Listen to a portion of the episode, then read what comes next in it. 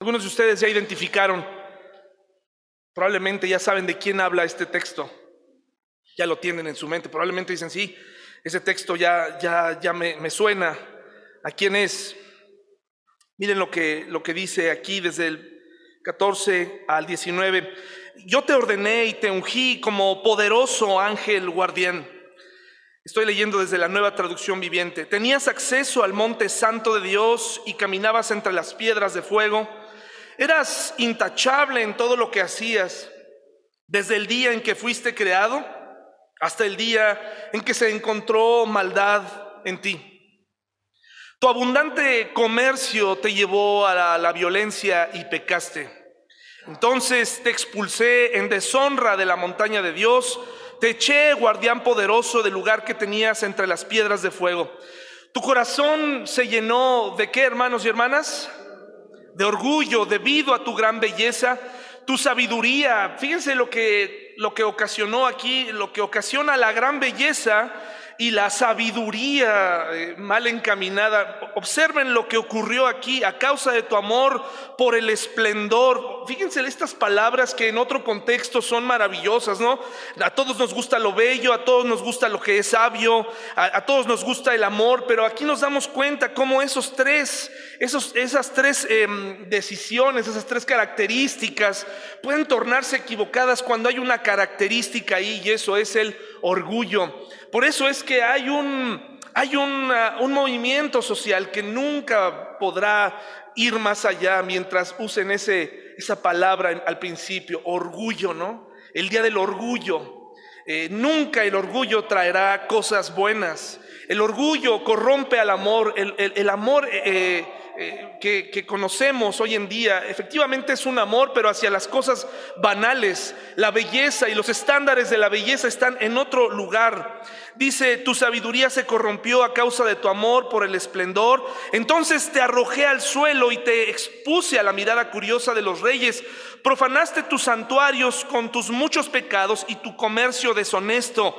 Eh, observe que el, comercio, la palabra comercio que se está utilizando aquí no se, no se usa mucho en la Reina Valera, pero eh, nos da la idea, el comercio nos da la idea de, de, de a, lo largo del tiempo, no sé ustedes, pero cuando piensas en comercio, obviamente para que el comercio fluya, hay un elemento muy interesante que está ahí, que es la competencia, ¿no?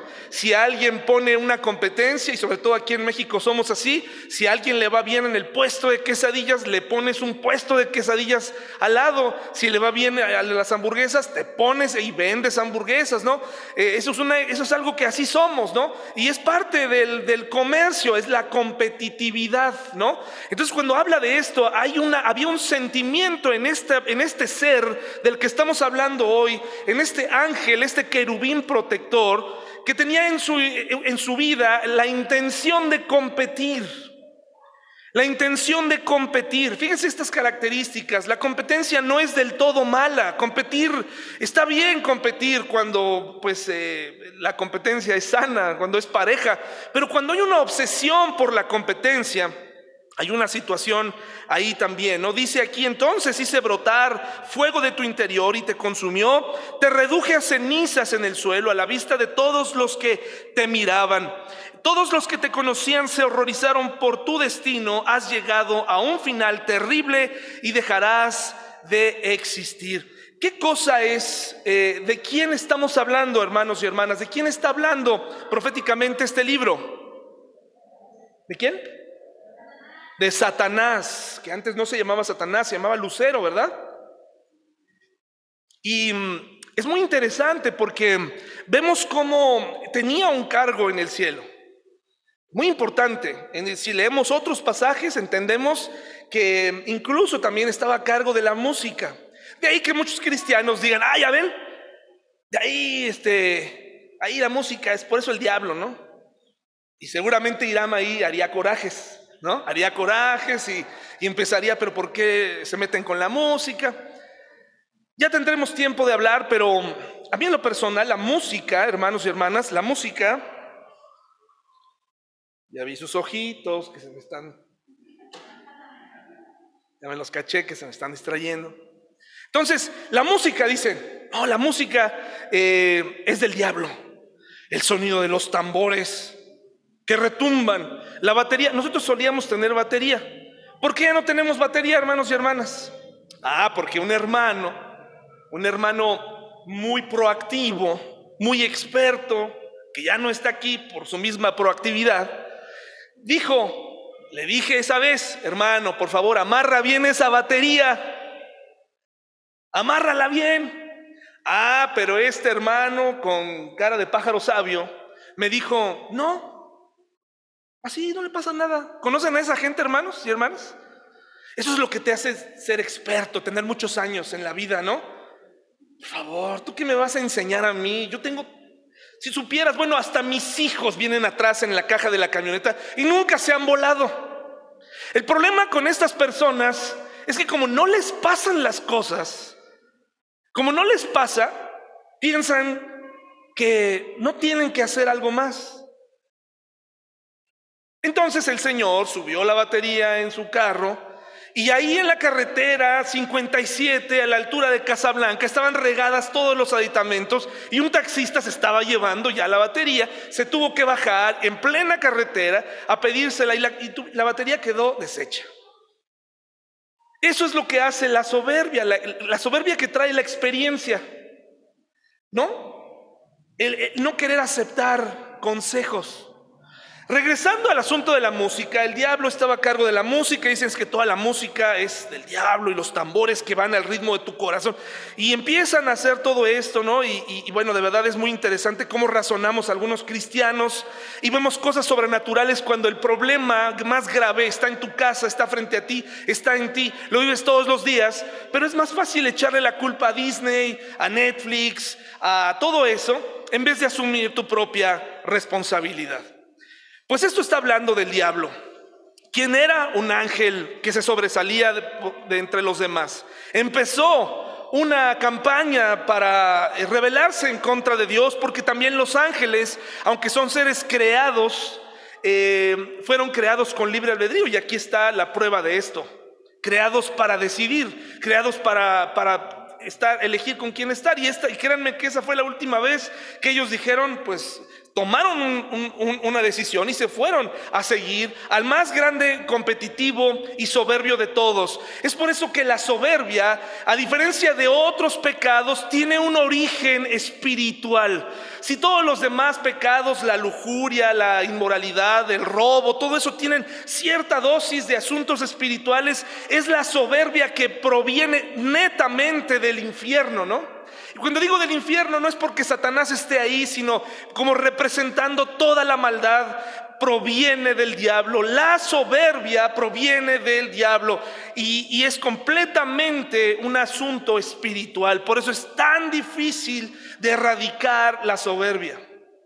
Si tú eres una persona soberbia, probablemente no te has dado cuenta, probablemente te lo han dicho, pero si tú te aferras a esa posición, si tienes más desarrollada una de las cejas que la otra, ¿no? Ya se te marca aquí porque eres soberbio, si ya te conocen en tu trabajo por soberbio, eh, recuerda una cosa, eso esto es más que una lucha con tu carne, es un asunto espiritual. La soberbia es un asunto espiritual y solamente Dios puede ayudarte con esta gran enfermedad.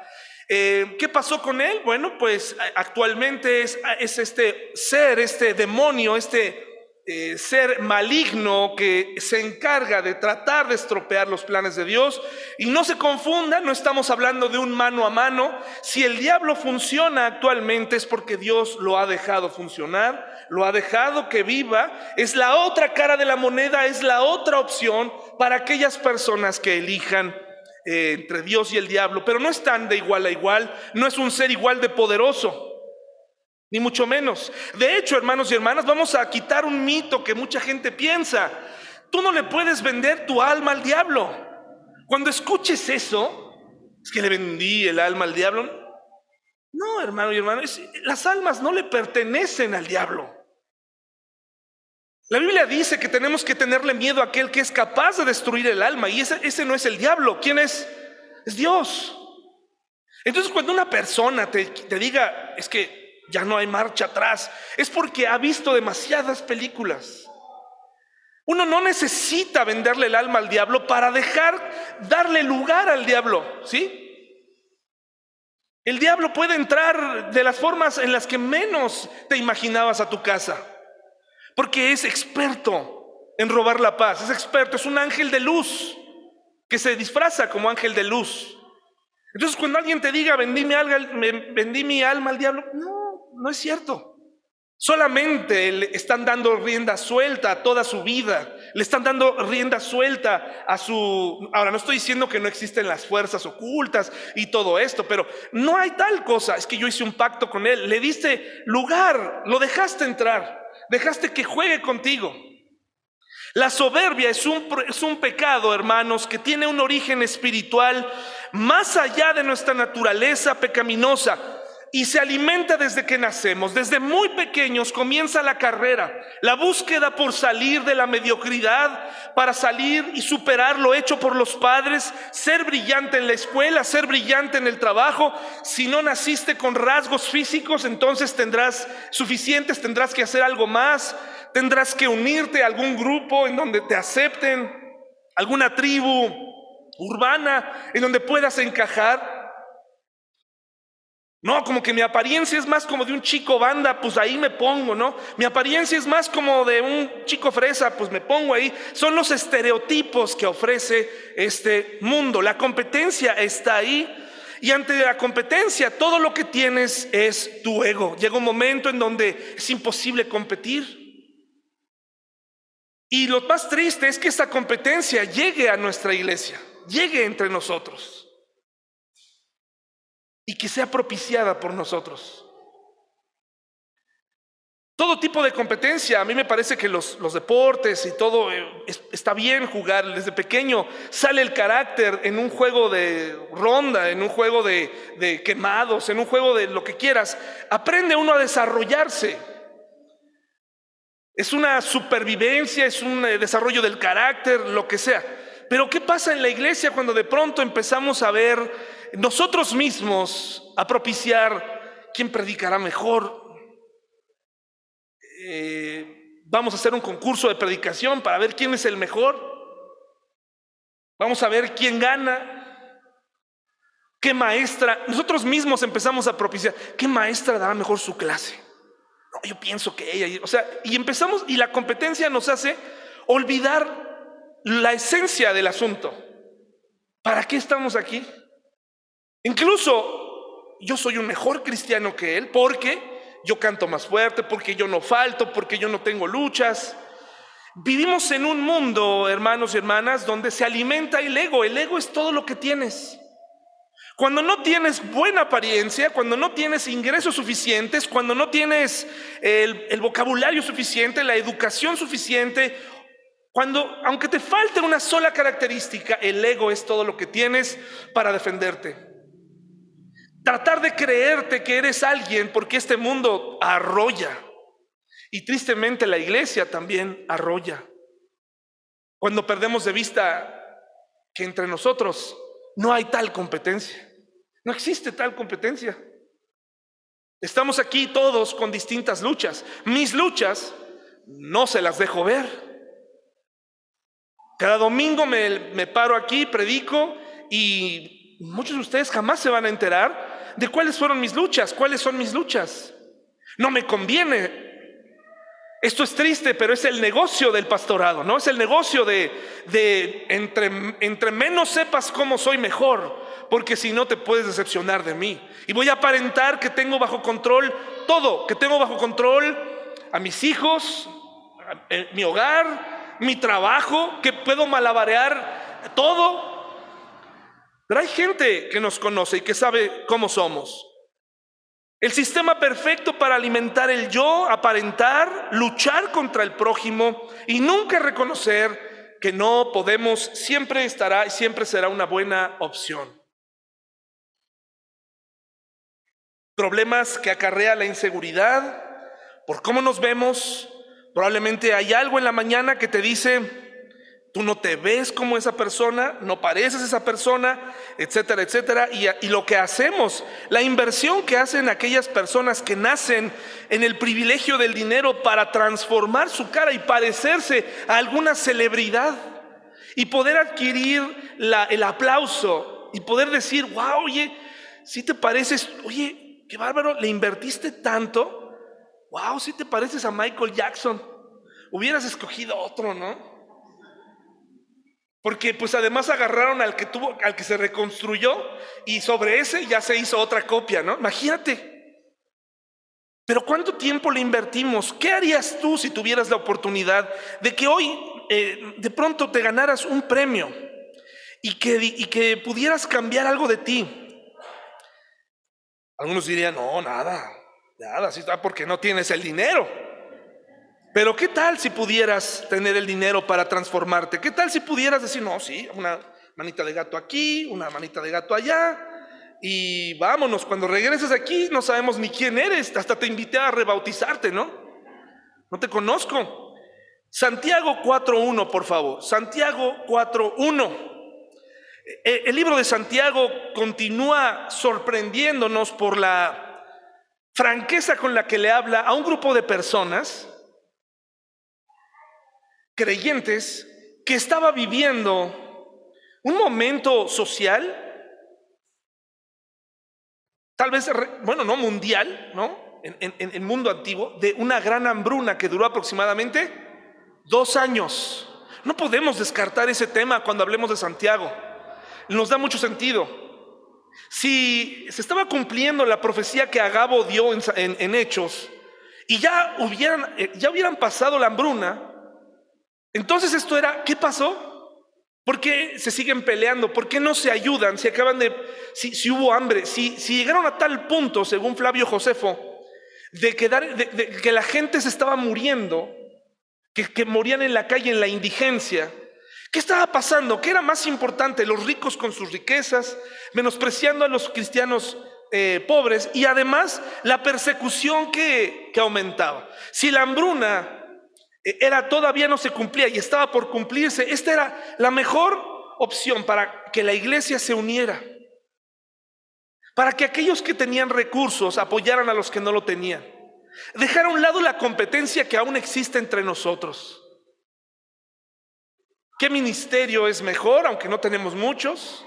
Porque lo traemos de afuera. Yo participé en eso durante muchos años. Participé en la elaboración de visión misión de ministerios. Y si no tienes cuidado, yo creo que cada ministerio debe tener una estructura, ¿no? Y saber a dónde va. Pero si no tienes cuidado, te vuelves soberbio. Hay iglesias muy bien estructuradas con muchas cosas, pero detrás de eso hay una intención de competir con otras iglesias. En esta iglesia si hacemos esto, tenemos esto, tenemos aquello, no hacemos esto otro, y de algún modo empezamos a perder de vista para qué estamos aquí, esperando juntos el retorno de nuestro Señor Jesucristo. Dice Santiago 4, 1, ¿qué es lo que causa las disputas y las peleas entre ustedes? Una pregunta retórica de Santiago. Él, ya sabía la respuesta, pero quiere que la gente lo piense. A ver, ¿por qué nos peleamos? ¿Por qué se pelean? ¿Por qué nos peleamos en casa? ¿Por qué nos peleamos? Que por cierto, hoy vamos a tocar el tema de la guerra. La guerra, hermanos, seguirá y seguirá y seguirá. Las, guerras no se van a detener. De hecho, proféticamente estamos en espera de más guerras.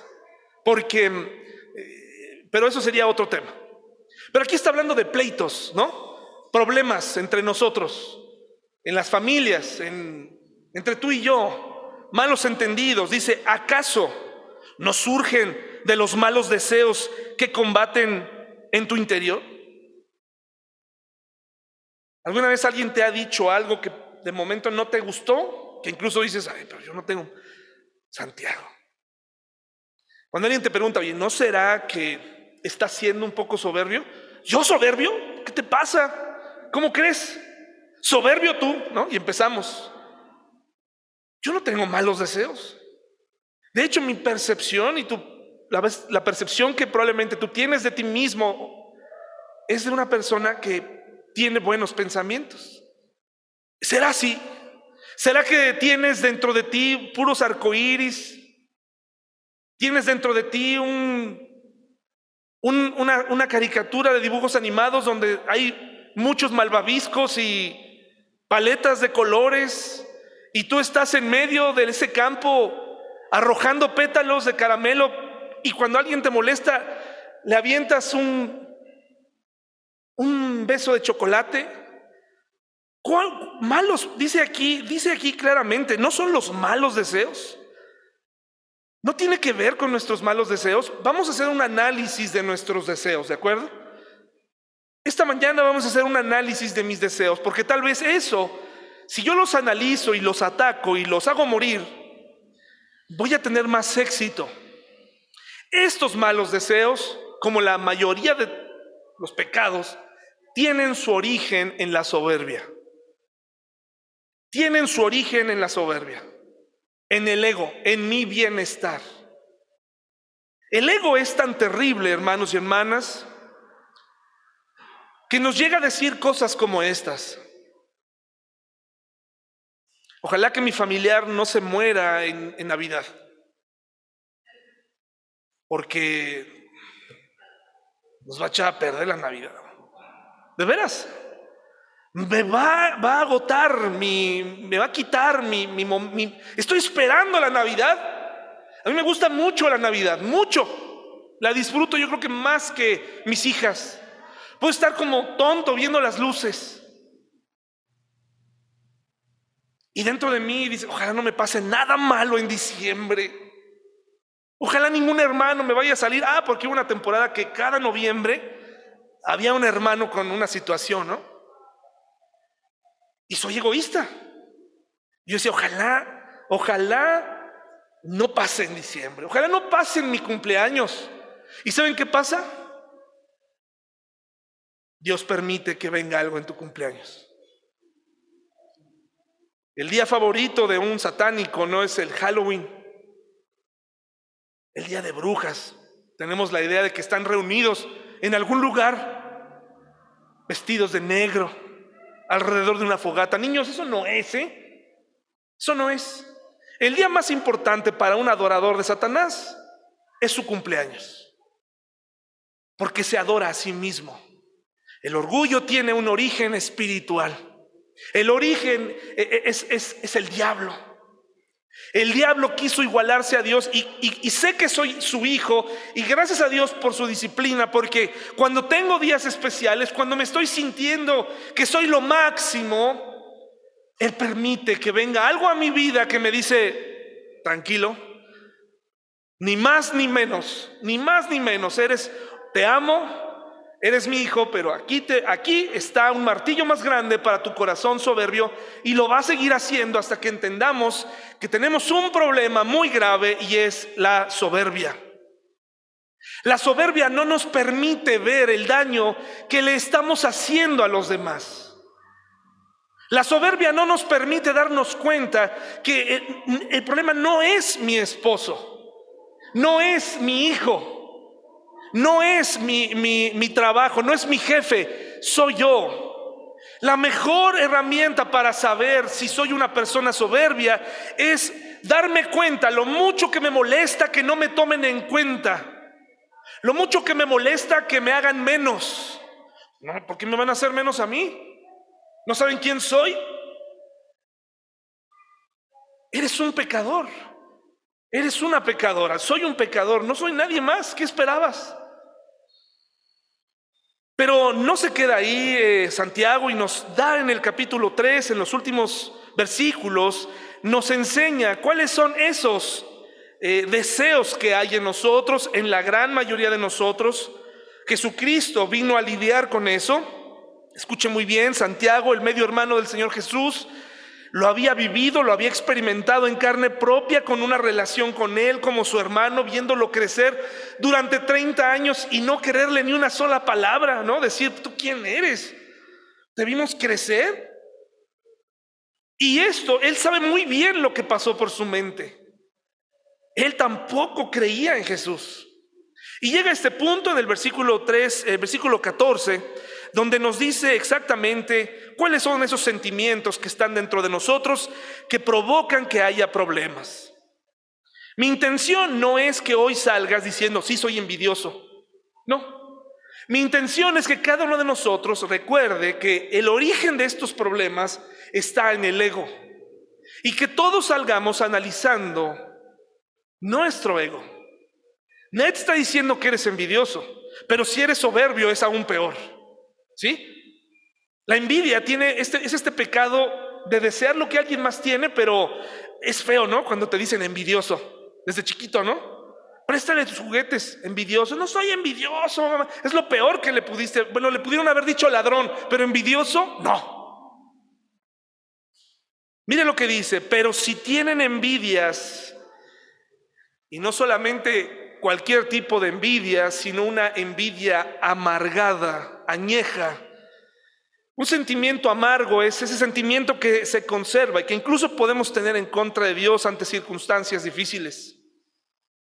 Nos vamos amargando. ¿Te notas que estás amargándote cuando no le encuentras ya sentido a, cosas como, por ejemplo, eh, celebrar cuando a alguien le va bien? Tus hijos llegan contentos a platicarte lo que hicieron en el día.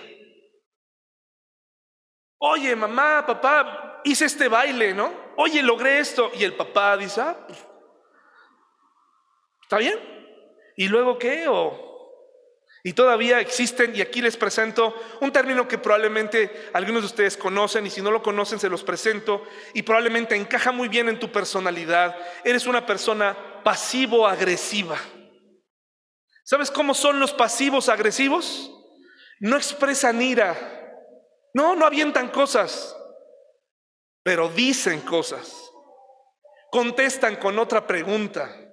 Contestan con una broma sarcástica o te dan una respuesta que te pueda herir a ti también. Por ejemplo, fíjense, ¿no? No nos ha pasado aquí, ¿eh? acuérdense. Aquí, aquí estas cosas no pasan. Resulta que mm, tú llegas con alguien y, y tienes algún problema con él, pero quieres empezar, ¿no? ¿Has tratado de romper el hielo con alguien con el que no puedes llevarte bien? Así como, bueno, pues ya, soy creyente, pues, ¿qué tan mala puede ser? ¿Qué tan malo puede ser? Pues órale, ¿no? Esta relación pasa mucho, mucho entre los cuñados, ¿no? O sea, de que de pronto ya el hermano se puso celoso de, que ya se va a casar con su hermana o viceversa, y empiezan los problemas, ¿no? Pero ocurre no nada más con ellos, en todo tipo. Pero quieres romper el hielo. Y le dices, oye, qué, qué bien se te ve, fíjate, porque además estás buscando, a ver, ¿con qué empezaré? ¿Con qué empezaré? para que esta persona me acepte. Oye, pues, qué bien, ¿eh? Te quedó muy bien tu nuevo corte de cabello. Así, ¿no? Le cascabeleas. ¿Verdad? Así como que, ah, esperando que la persona también cascabelea a tu favor. Oh, oh, sí. Pero entonces lo que te dice es, uy, no, me quedó horrible me veo gorda. Se lo dijo a sí misma, ¿sí? Pero te lo está diciendo. No hagas preguntas tontas. Me siento mal conmigo mismo y lo que tú acabas de hacer me está haciendo sentir mal. Oye, qué bonita, qué bonita este, playera traes. Está bien, no, no, no. De hecho, hace mucho calor, no sé por qué me la puse. Pasivo, agresivo. A la persona no le interesa eso, pero tú se lo dices para ver qué, ¿qué logras? Estoy hablando de cosas sutiles, pasivo, agresivo. No te insulto, no te lastimo de, esa, de forma directa. Sería mejor a veces insultar. Decir, mira, no quiero hablar contigo, quítate de mi vista, no te soporto. Voy a orar para que Dios me permita tolerarte, pero no te tolero. Y sería más sincero, ¿no? Pero así vamos con esta relación pasivo-agresiva. Dice aquí, si tienen envidias amargas, Aquellas personas que no están a gusto con su casa, no están a gusto con su casa, no están a gusto con la zona en donde viven, nada les convence. Tú notas una persona que está en desagusto. Mira, hermanos y hermanas, a mí no me gusta que me estén, que me detengan en cada eh, fraccionamiento para pedirme mi credencial, para que me dejen entrar. Pero ¿qué esperabas cuando llegas? Que dijeran, Señor, lo estábamos esperando. Usted tiene cara de ser un tipo muy decente. Su esposa se le ve que está muy enamorada de usted. Pase, por favor. Y ya, eso, eso es lo que esperamos. Ellos tienen que hacerlo. Pero tú notas cuando una persona tiene un problema cuando desde el momento en el que está haciendo la fila empieza a criticar, oh, está cochino fraccionamiento, es una basura. En mi calle, pues no tenemos ni caseta, ¿no? Y empezamos a tener envidias por lo que nos falta. Nuestra casa, nuestro barrio, nuestra casa, nuestro auto. No lo decimos, pero en el fondo decimos, ¿cómo quisiera traer otro carro? ¿Cómo quisiera tener los ingresos de esa persona? ¿Cómo quisiera tener el cuerpo de aquella persona? Porque yo pues tengo esta pancita que, no he podido bajar. ¿Cómo estoy en...? Y empiezas, empieza con un sentimiento pequeño, pero se empieza a ser más grave y se empieza a manifestar en cosas. Su, no estoy contento con mi familia, con el esposo que tengo, con las cosas que tengo. Hermanos, para mí cambió mi vida. Lo que aprendí de este pastor, independientemente de cómo sea y quién sea y lo que sea, cambió mi vida lo que me enseñó antes de la pandemia. O fue en la pandemia, no lo recuerdo, pero fue aquella frase que él dijo, David Ormachea, lo aprendí de él, dijo, no, nadie tiene lo que verdaderamente quiere. Y eso no significa que vamos a tener envidia. Nadie tiene lo que realmente desea. Nadie tiene la esposa que quisiera, el esposo que quisiéramos, la casa que quisiéramos, no porque nuestro cuerpo, nuestra mente, nuestra naturaleza está caída y siempre está pidiendo más. Siempre queremos más y más. El ojo no se cansa de ver y el oído de oír. Entonces, lo único que nos queda es la envidia, el ego. Yo pude haber hecho mejor uso de eso si yo hubiera tenido esto y aquello. La, la pócima, la solución, eh, la, respuesta a esa insatisfacción es el contentamiento. No es el conformismo, no es decir, ay, pues ya me quedó este. Hermano y hermana, cuando tu esposa o tu, o tu esposo ya no lo soportes, ya no lo aguantes, digas, bueno, ¿en qué momento llegó esta persona aquí? Recuerda, tú lo escogiste. Tienes dos opciones. O empiezas a descubrir lo mejor que hay en esa persona, o empiezas a anhelar a la esposa o al esposo de otra persona, y como no lo vas a tener, tendrás que recurrir a una de esas armas muy famosas hoy en día, que es el adulterio. Nadie tiene lo que desea todo lo que desea. No tenemos sociedades perfectas. Hermanos y hermanas, vivimos en un estado soberbio. Si quiero que, que, lo sepa, hermano y hermana.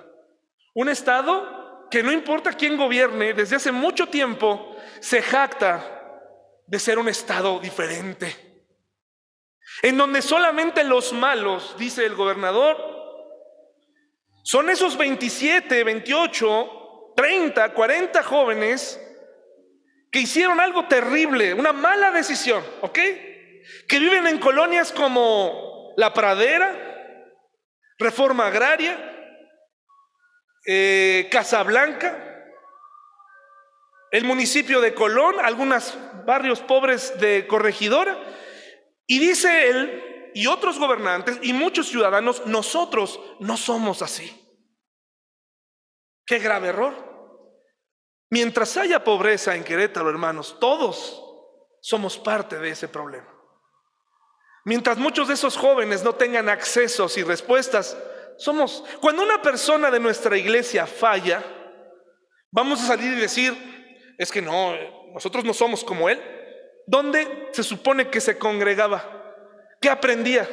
¿Cuántos papás le dicen a sus hijos cuando están siendo detenidos ahí en la patrulla, yo no te enseñé eso?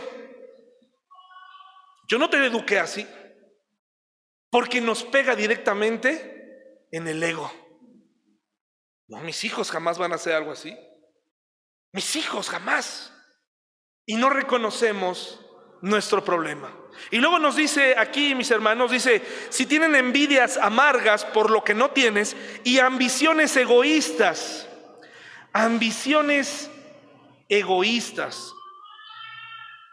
Interesante porque para muchos la ambición es correcto, es un, es un sentimiento correcto que nos debe impulsar, debe ser ambicioso. No creo que sea la palabra correcta, porque la ambición, pues si, tú y yo le enseñamos a nuestros hijos a ambicionar, le estamos diciendo que el fin justifica los medios, que lo importante es llegar, no importa cómo llegues. Lo importante es agarrar y si tienes que pisar a alguien, lo pises. Y no importa. Y eso es algo que no agrada a Dios. El domingo, el, miércoles aprendimos que hay cosas que para nosotros nos parecen cosas muy inteligentes, que provienen de proyectos muy bien pensados. Y cada vez que pienses en eso, puede ser que hoy aprendas que hay una cosa, una diferencia en ser inteligente y otra cosa en ser sabio. La Torre de Babel fue una obra de la arquitectura de aquel entonces que requería mucha inteligencia, ¿sí o no? Claro. El hombre ha sido inteligente y las mujeres de generación en generación. Y ellos pensaron, si el problema es este Dios que nos va a querer eh, volver a inundar o que nos va a volver a hacer ciertas, eh, nos va a querer regir, no, pues vamos a matarlo. Vamos a construir una torre que llegue hasta el cielo y le vamos a hacer la guerra a Dios. Y se pusieron a construir. ¿Han visto alguna fotografía?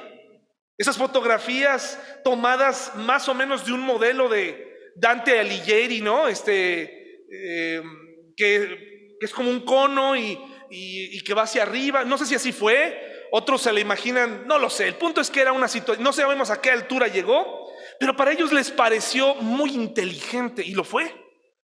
Si se ponen a ver, sí, claro, y pues si quieres acabar con el problema, pues sube, de acuerdo a ese, en ese, ese punto de vista, vamos a acabar con, con Dios. Y se pusieron a construir. ¿Dios destruyó la torre, hermanos? ¿Cómo acabó Dios con el problema? Confundiendo su lengua. Les dio diferentes lenguas. ¿Se imagina para un hombre que estaba trabajando de la mano de otro ahí, hombro a hombro, ya no poderle entender? ¿Se imagina la confusión? El, el, sentimiento de estuvimos tan cerca, estuvimos tan cerca y no nos podemos poner de acuerdo, no nos podemos entender.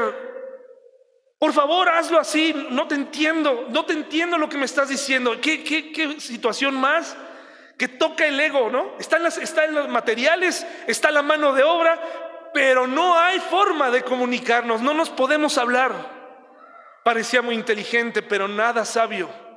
Así también nosotros tenemos ambiciones, tenemos ideas ocultas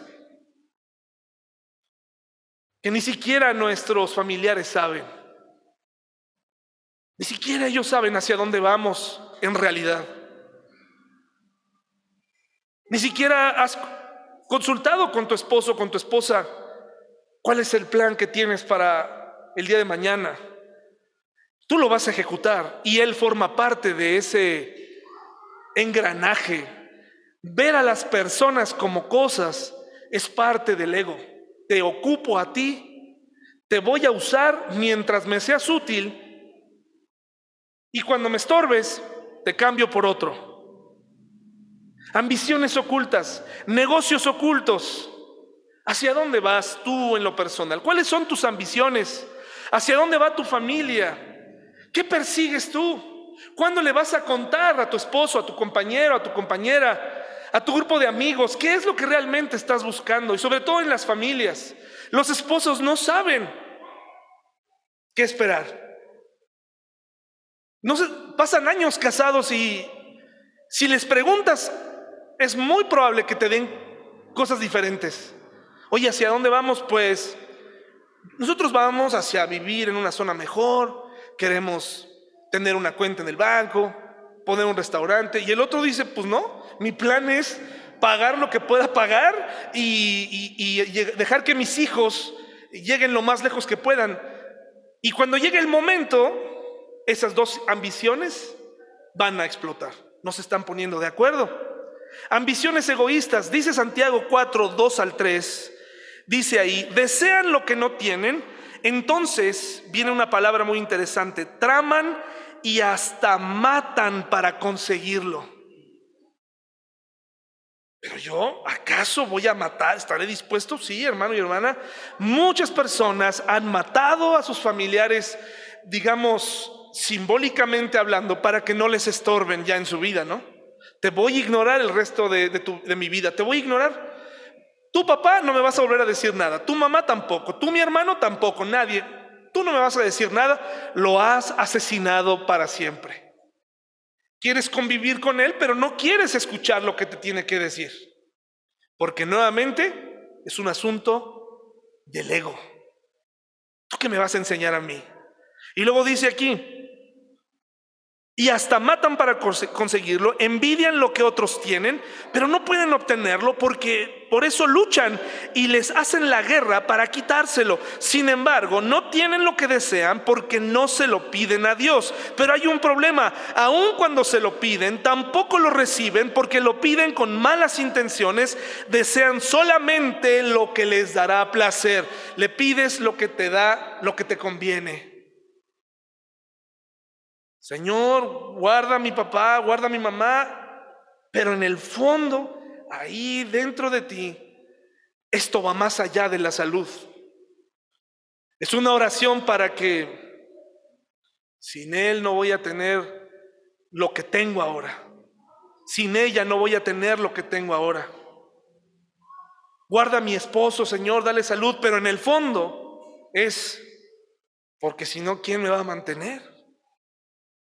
Ambiciones, envidias, ideas extrañas. Miren, vayan a Juan 12, 5 al 7. Y es que esto parece muy legítimo, parece como muy, por fuera parece muy espiritual. Hay quienes, y discúlpenme lo que voy a decir, no, no quiero herir a nadie, pero yo escucho personas que me dicen, es que yo vengo a esta iglesia porque me queda muy cerquita Híjole, hermano y hermana, esa no debe ser la razón. Una hermana muy sincera una vez me dijo, yo ya no voy a ir, pero así te lo dicen de forma pasiva, agresiva. Yo ya no voy a ir. Ah, no, hermano, ¿por qué ya no? Si ya me quedan muy lejos. Ah, caray, pues ¿dónde vivías? ¿Dónde vives? Hermanos, bajaba unas cuantas cuadras allá y de aquí para allá son 10 minutos. Pero tú no puedes escoger la, la, iglesia por la cercanía. Pues si no es un café, no es, un, no es, una, no es una casilla del INE, ¿no? No es un... Estoy seguro que si hubiera un solo cine en Querétaro, si hubiera uno solo, ahí estaríamos todos, sin importar qué tan lejos. Si estuviera en Juriquilla, allá voy, es más, me ha pasado. No está la función aquí en la victoria. Paola, ¿qué hacemos? Estoy así ya llorando, sudando, ¿no? No, pues busca en, Citadina. Vamos a Citadina como enajenados porque la aplicación no sirve. No, aquí la tienen en español. Fíjate cómo hasta aquí está en español. No, ¿cómo? Yo la quiero ver en inglés. ¿Dónde está? En Juriquilla en Antea a las 12 de la noche. Oye, pero tenemos dos niñas. No importa. Podemos meterlas, dormirlas, sedarlas, envolverlas bien bajo una cobija, turnarnos para ver la película. Y ahí vamos Paola y yo a verla sí sabemos lo que es ir y seguir algo que realmente quieres. Pero la iglesia no, porque pues la iglesia está te queda lejos. Imagínate, Juan 12, 5 al 7, mira lo que dice. Sin embargo, desde el 4, Judas Iscariote, el discípulo que pronto lo traicionaría, dijo, ese perfume valía el salario de un año. Esto es lo que todo mundo oyó. Esto es lo que todo mundo dice. Lo políticamente correcto, lo que debes, lo que tú y yo aprendemos a decir. ¿Sí? O sea, nadie de nosotros va a decir, ojalá que mi familiar eh, no se muera en diciembre. Lo que vamos a decir es, ay, ojalá Dios tenga misericordia y se lo lleve pronto. pero en el fondo es porque estamos a buen tiempo, es, es marzo, preparativos. Suena frío, pero el corazón es, es así, ¿eh? Tramamos cosas. Suena muy espiritual, ¿no? Cuando le dices a alguien algo como esto. Cuando la mujer ungió los pies de Jesús con el perfume más valioso que tenía, lo, desperdicia ahí. Para ella no fue un desperdicio, para él sí, pero no iba a decir eso. Oye, mujer, qué desperdiciadera acabas de hacer en los pies de Jesús, ni que valiera la pena. Eso no lo iba a decir. Eso sería como decir, oye, oigan, pues espérenme, en cada conflicto hay dos, hay dos situaciones. Ya se pusieron a pensar, eh, ya investigaron todos ustedes qué está pasando en Rusia. ¿Cuál es la situación? Ya lo comprendimos nosotros los mexicanos que vivimos del otro lado del mundo, ya comprendimos. No lo comprendo, pero pro Croacia, porque yo soy casi croata en mi corazón. Que se acabe la guerra, eso es lo políticamente correcto, porque pues nadie va a decir que esa guerra tiene algún sentido, ¿va? ¿Ya te pusiste a pensar por qué empezó todo eso? ¿Ya, ya, ya analizaste un poquito más? Pues Judas dijo lo que era, era políticamente correcto y dijo, ese perfume valía el salario de un año. Ah, y cuando dijo eso, seguramente aclaró su garganta y, bueno, bueno, bueno, lo que pasa es que hubiera sido mejor venderlo para dar el dinero a los pobres, claro. Por eso lo digo, o sea, a mí no me duele que lo hayan hecho en mi maestro, mi, mi, mi, mi gran maestro Jesús. No, no, no, no. O sea, por, supuesto que es más, si tienen otro perfume, ahorita se lo echamos.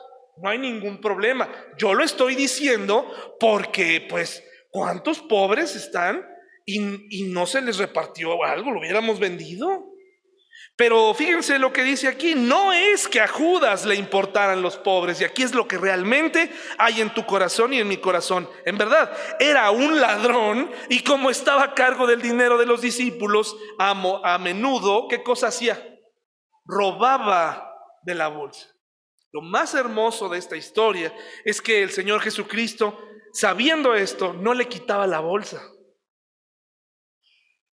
No se la retiró. Ustedes ya encontraron ese pasaje. A ver, a ver, Judas, tú te callas y me das la bolsa porque tú andas de ladrón. No, nada de que los pobres, no hermanos y hermanas, es muy espiritual. Generalmente nadie nos desmiente cuando tenemos que, cuando tenemos estos sentimientos. Cuando alguien, cuando alguien nos se atreve a revelarlos, incluso somos tan soberbios que contraatacamos con algo en contra de esa persona. Y aquí viene la, siguiente parte de estos malos deseos, ahí en Santiago. Hay otro asunto muy popular en México, muy popular en las familias y tristemente muy popular en las familias cristianas también. Hay una idea, un secreto a voces, que hay personas en nuestras familias a las cuales es mejor no decirles la verdad o no decírselas en este momento. Si se las vamos a decir, pero hay dos opciones. No sabemos cuándo, o sea, está en veremos, como si hubiera, como si fuéramos a regresar todos a tomar una decisión grupal. Oigan, ¿cuándo le decimos que pues ya esto ya valió? que ya nos vamos a divorciar, que ya no estamos juntos, que ¿cuándo le vamos a decir? Cosa que no va a ocurrir. O ya tienes un año, en el 2025 le voy a decir. Ninguna de estas cosas, hermanos. Nuestras familias están llenas de secretos. Dice, dice así, en el versículo En ese, en ese mismo dice el 14, pero si tienen envidias amargas y ambiciones egoístas en el corazón, no encubran la verdad con jactancias y mentiras. Hermanos, yo les voy a decir algo respecto a este tema. Encubrir la verdad para no herir a alguien no soluciona nada. ¿De acuerdo, hermanos? ¿Lo volvemos a repetir? Encubrir la verdad, ocultar la verdad para no herir, no soluciona nada. Hay quienes dicen, hay que guardar el secreto porque este momento no, no es. Miren, hermanos, entiendo que hay momentos, hay que preparar a la persona para dar malas noticias, hay que prepararnos para hacer ciertas cosas, sí, hay que escogerlo. Pero la verdad se tiene que decir. No podemos encubrirla. No ayuda en nada. Tienes que decir la verdad. Oye, pero me va a ir muy mal. Aquí me pongo a pensar en lo siguiente. ¿Por qué no podemos decirle a la otra persona la verdad? ¿Por qué no podemos enfrentarla con la verdad? ¿Por qué? Es que la amo mucho, no quiero herirla, se va a morir. Si le digo se va a morir, ¿cómo lo sabes? ¿Cómo lo sabes? Ese fue uno de los sentimientos que yo tuve cuando estaba, estábamos enfrentando la situación de enfermedad terminal de una de mis tías. La gran duda era, mejor no hay que decirles a, a sus padres, a mis abuelos. No hay que decirles. Hay que callarlo. La familia decidimos decirlo. Mis abuelos viven todavía, no los matamos. No se les dijo de sopetón, no se les dijo así, ¿no? Poco a poco, pero se les dijo.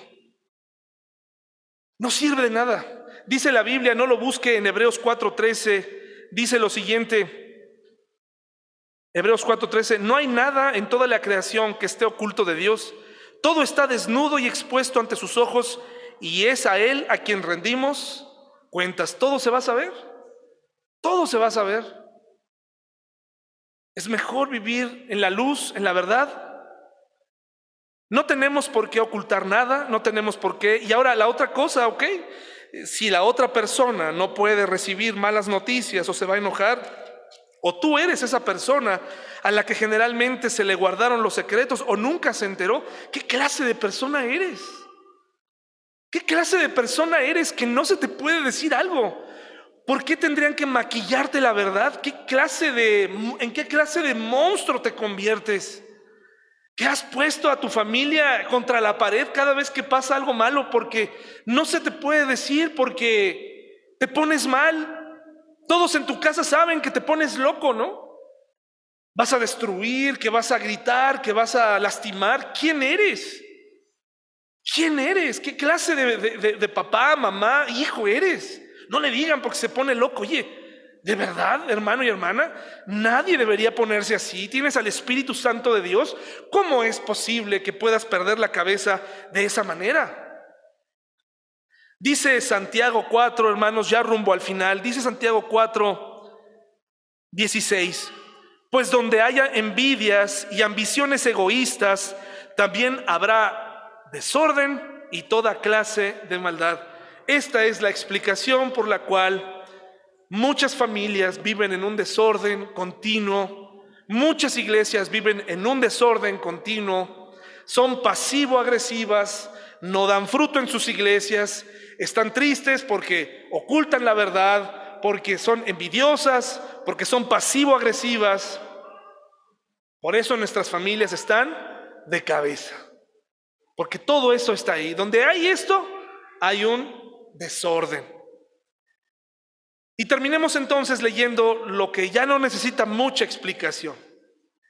Dice Santiago 3:13, si ustedes son sabios y entienden los caminos de Dios, dice, demuéstrenlo viviendo una vida honesta y haciendo buenas acciones con la humildad que proviene de la sabiduría.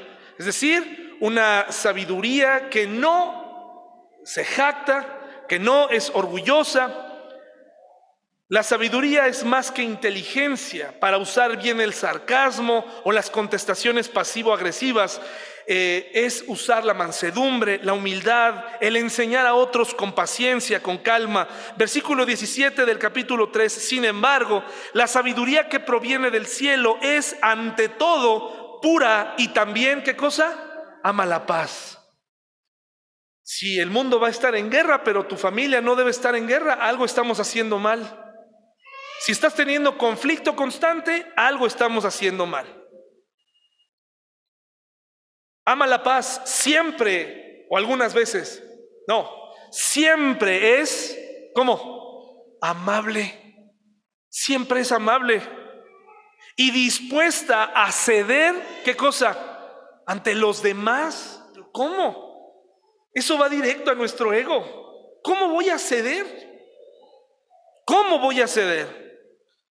Está llena de compasión y del fruto de buenas acciones. No muestra favoritismo y siempre es sincera. Yo, yo, valoro, hermanos, cuando una persona es honesta, cuando una persona es asertiva.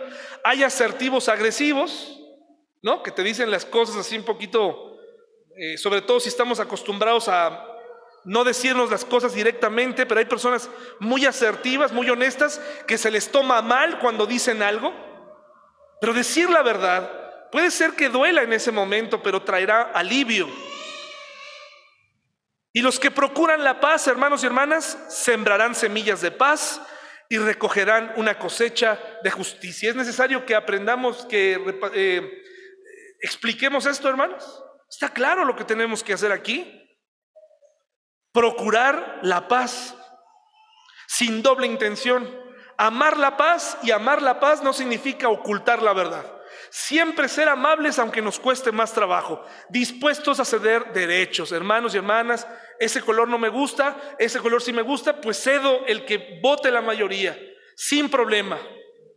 En mi casa, problemas tan grandes que se arman por pequeños detalles. Oye, ¿quieres pizza o quieres hamburguesa? Todos escogen pizza y tú estás de malas todo el día porque nadie escogió lo que tú querías. Tonterías que se van haciendo grandes cada vez. Llena de compasión, buenas acciones y no muestra favoritismo. Hermanos, vamos a ponernos de pie y vamos a terminar leyendo Romanos 12, 18. Aquí terminamos esta tarde. Gracias por su atención. Bonito fin de semana de puente. Romanos 12, y aquí terminamos.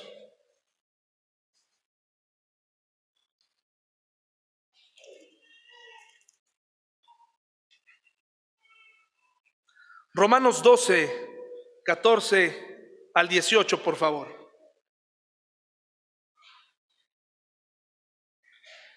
¿Ya está?